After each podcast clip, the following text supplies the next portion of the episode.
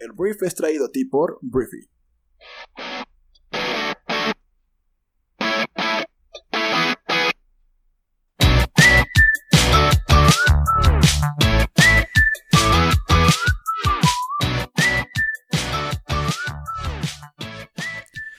Buenos días, briefers. Muy buenos días. Bienvenidos a esto que es el Brief, el podcast en el cual puedes informarte con el resumen de las noticias más importantes de México y el mundo en unos cuantos minutos. Yo soy Arturo, tu anfitrión y uno de los fundadores de Briefy. Briefy es la mejor manera que puedes encontrar para actualizarte con conocimiento, ideas e inspiración para impulsar tu negocio. Es una plataforma creada y diseñada para emprendedores, emprendedoras o personas que aspiran a hacerlo. Entonces, eso es lo que es Briefy y te presentamos esto que es el Brief. Entonces, bueno, bienvenidos a este martes 19 de mayo. Se está yendo el año. Digo, no sé si ya es rápido, lento. La neta es que marzo fue como, duró como 5 años marzo. Y después abril, mayo, como que se me está yendo rápido, entonces ya no estoy muy seguro si el año va lento o va rápido, pero por lo pronto hoy siento que va rápido.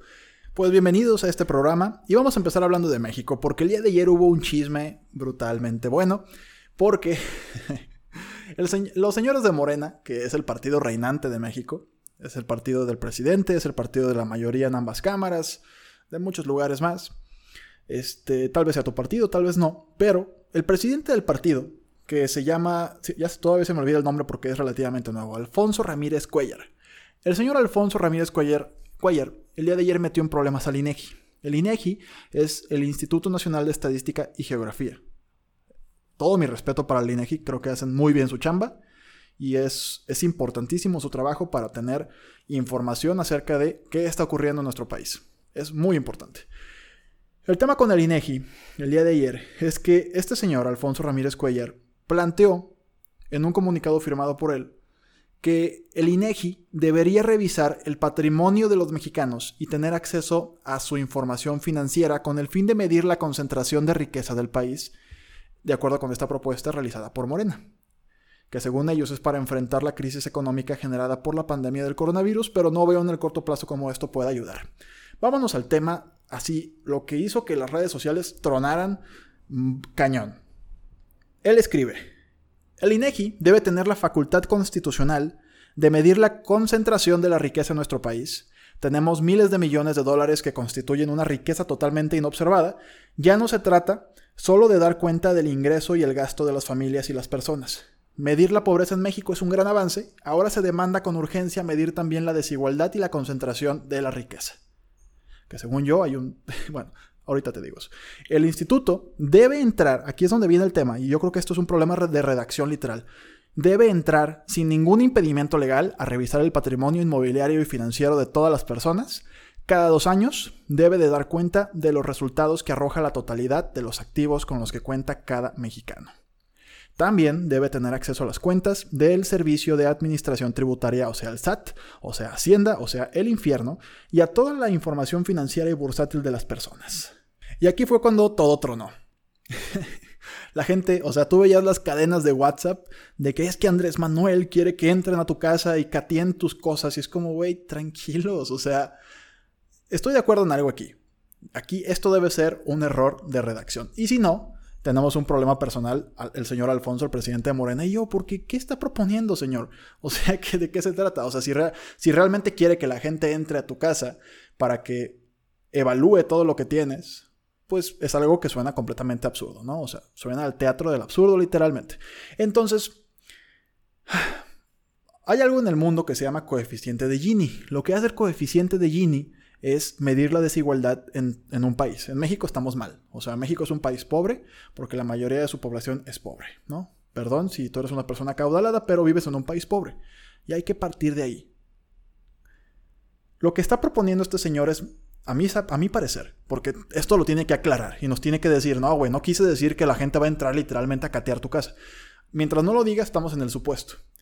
Pero lo que este señor debe querer decir, y es una tristeza que tengamos que traducirlo a lo que realmente quiere decir, una persona que debería tener él la preparación o su equipo la preparación para escribir bien, lo que quiere decir es que el INEGI ahora se va a encargar de medir la desigualdad, así como mide muchísimas otras cosas.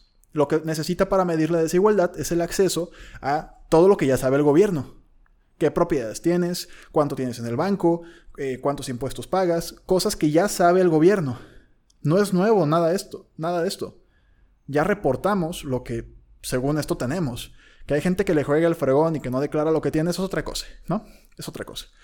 Pero el gobierno ya tiene toda esa información. Entonces, esta noticia que causó tanto ruido tiene que aclararse. Tenemos que saber tristemente qué quiso decir este señor. Ojalá hubiera sido a la primera cuando hubiéramos definido qué quiso decir. Si realmente quiere decir que la gente va a entrar a tu casa, pues yo creo que está loco. Pero si quiere decir otra cosa, como que simplemente el INEGI va a medir la desigualdad de nuestro país, entonces, pues está bien. Es un indicador más que nos va a servir probablemente para hacer una mejor estrategia fiscal em, y pues que más gente pague impuestos. Porque México necesita pagar más impuestos. México es el país cuyos impuestos contribuyen menos al Producto Interno Bruto, 16% en 2019. El, el, promedio de la OCDE está en el 32%. Somos el último lugar de este índice. Entonces, eso probablemente es lo que quiere decir. Esperemos a que lo confirme. Por lo pronto, no te pelees. Espérate, no te pelees. Ya sé que hay gente que odia y llama Morena y ahorita está de moda pelearse y las mentadas de madre es el lenguaje natural, en Twitter sobre todo.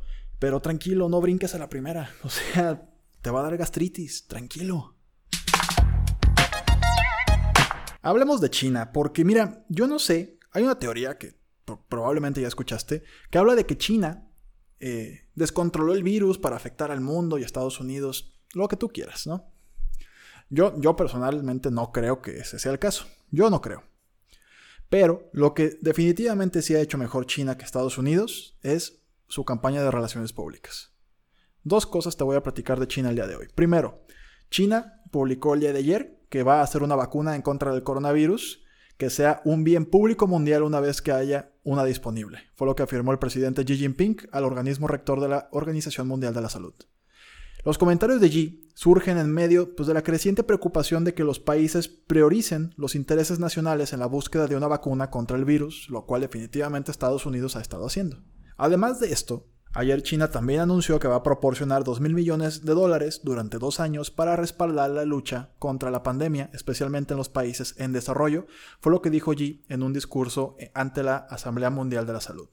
Entonces, eh, aquí es donde creo que China está ganando una vez más la jugada, la mano a Estados Unidos y al gobierno de Donaldo, el presidente más naranja del mundo. China lleva muchos años comprando el mundo la, nueva estrategia de la nueva, ¿cómo se llama? La nueva ruta de la seda, en la cual está invirtiendo en países en vías de desarrollo para poder ganar aliados, bases militares y diferentes otras cosas en todo el mundo. Ya está llegando a Europa, ya está en Italia, o sea, es algo que no me voy a detener a explicar. Pero China ha estado ganando su posición económica y su posición de poder en el mundo desde hace ya varios años. Y Donald Trump le facilitó de una manera brutal la chamba. Al ir tras el nacionalismo, al querer destrozar todos los acuerdos comerciales, lo único que hizo China fue seguir con su estrategia de amarrar y amarrar más lazos con diferentes países a la hora de que Estados Unidos pues te da la espalda. El nuevo gigante, mi nuevo gran amigo, es China. Y está más que dicho que el mercado más interesante del mundo de China.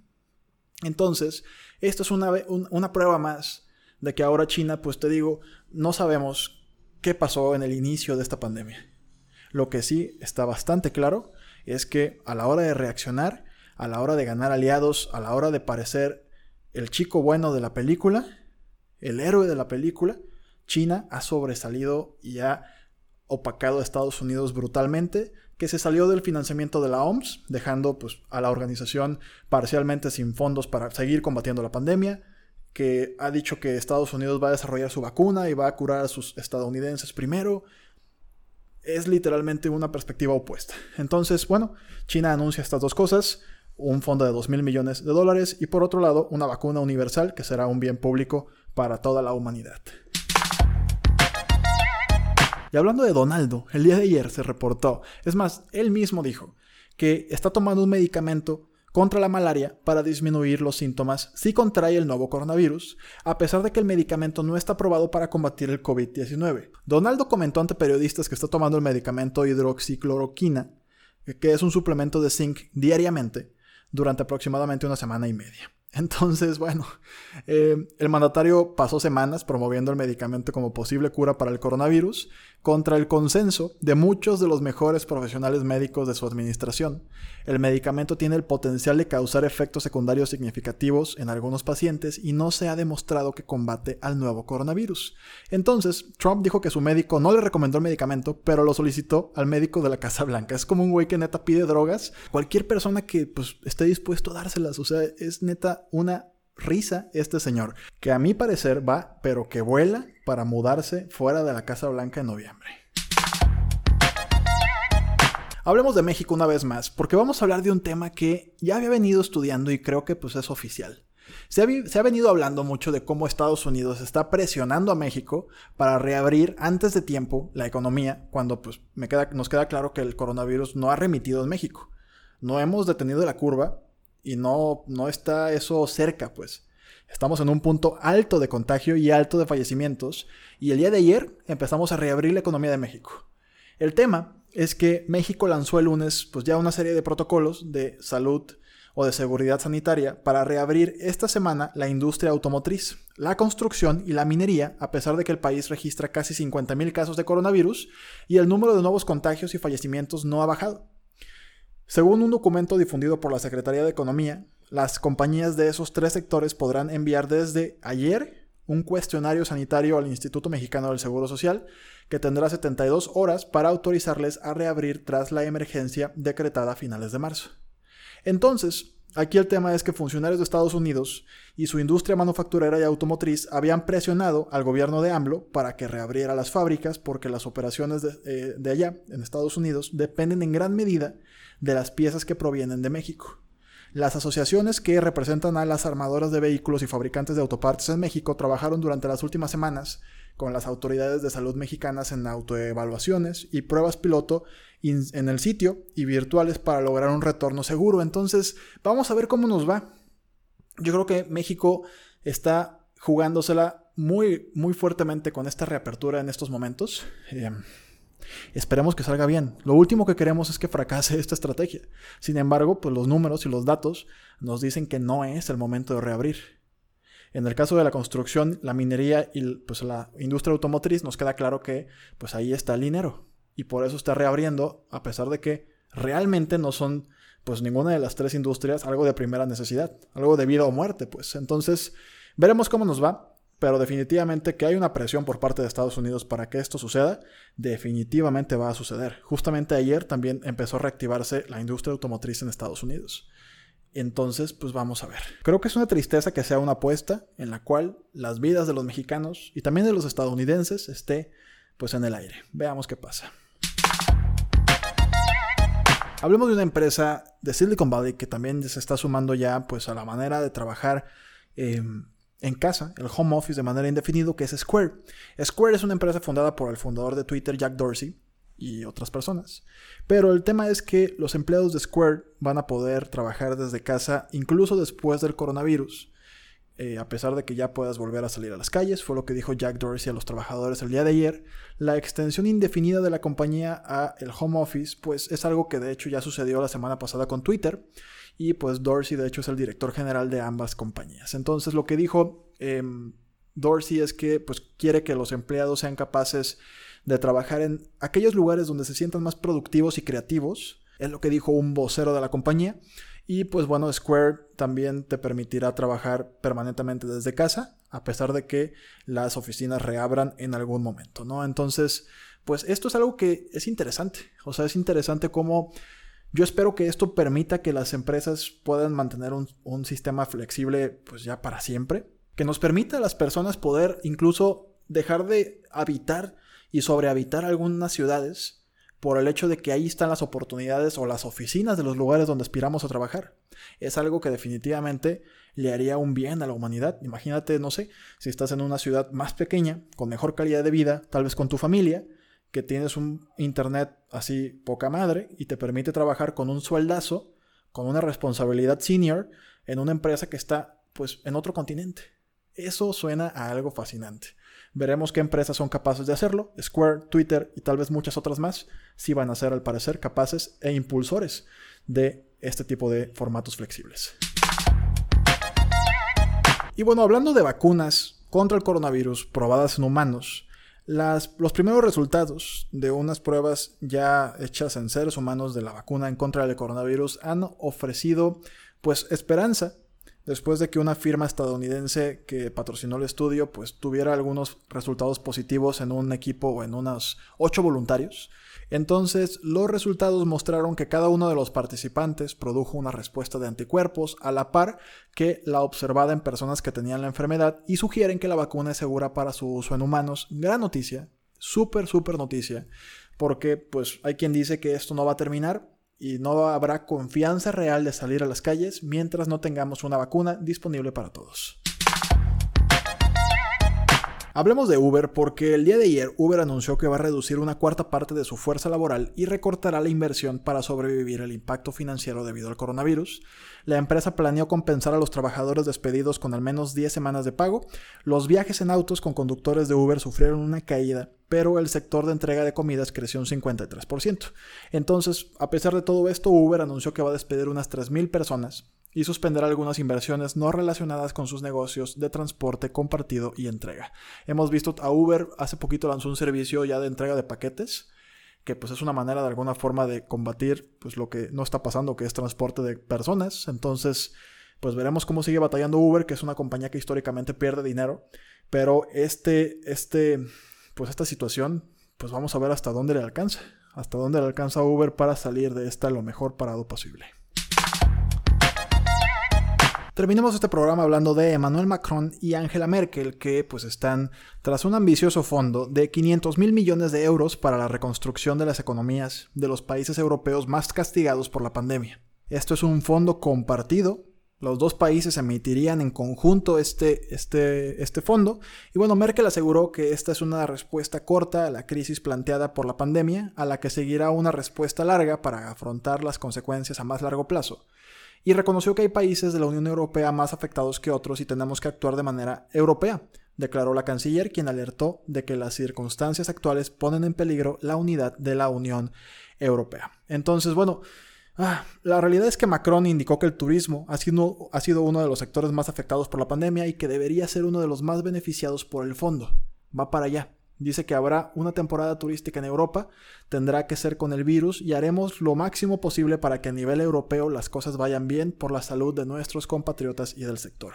Entonces, Angela Merkel anteriormente había estado en contra de este tipo de iniciativas, pero me queda claro que de alguna forma este, pues esto es algo que va totalmente hacia la unidad de la Unión Europea el Brexit no tenía mucho de haberse concretado y pues tal vez algún otro país por ahí tenía ideas de pues deshacer esta unión ya que no veían mucho el propósito de mantenerla y pues esto es un, oye, pues mira, nosotros que somos los meros, eh, los grandes pues de la Unión Europea, Alemania y Francia, te echamos la mano y sigamos siendo la gran Unión Europea. La neta es que no ha habido una reacción muy eufórica por parte de otros países. Yo creo que estos esperaban que hubiera, eh, como los niños chiquitos cuando les llevas el juguete, ¿no? Que wow, y pues no le hicieron mucho caso ni a Macron ni a Merkel. Entonces veamos cómo sigue evolucionando, pero definitivamente eh, la continuidad de la Unión Europea se va a ver pues muy retada y muy desafiada en estos tiempos en los cuales tiene que haber unidad para restablecer la economía en uno de los continentes más afectados por este virus. Y bueno, Briefer, muchísimas gracias por haber estado esta mañana aquí con nosotros. Por favor, comparte este programa con tus amigos y familiares a los que creas que les puede generar valor. Y no olvides que puedes solicitar una cuenta de Briefy activada enviando un correo electrónico con tu nombre y tu mail a hola.briefy.com. Entonces, Muchísimas gracias una vez más, te mando un fuerte abrazo, échale muchas ganas en esta pandemia, sigamos en nuestras casas, es súper necesario que sigamos en nuestras casas. Y bueno, nos escuchamos el día de mañana en la siguiente edición de esto que es el brief. Yo soy Arturo, adiós.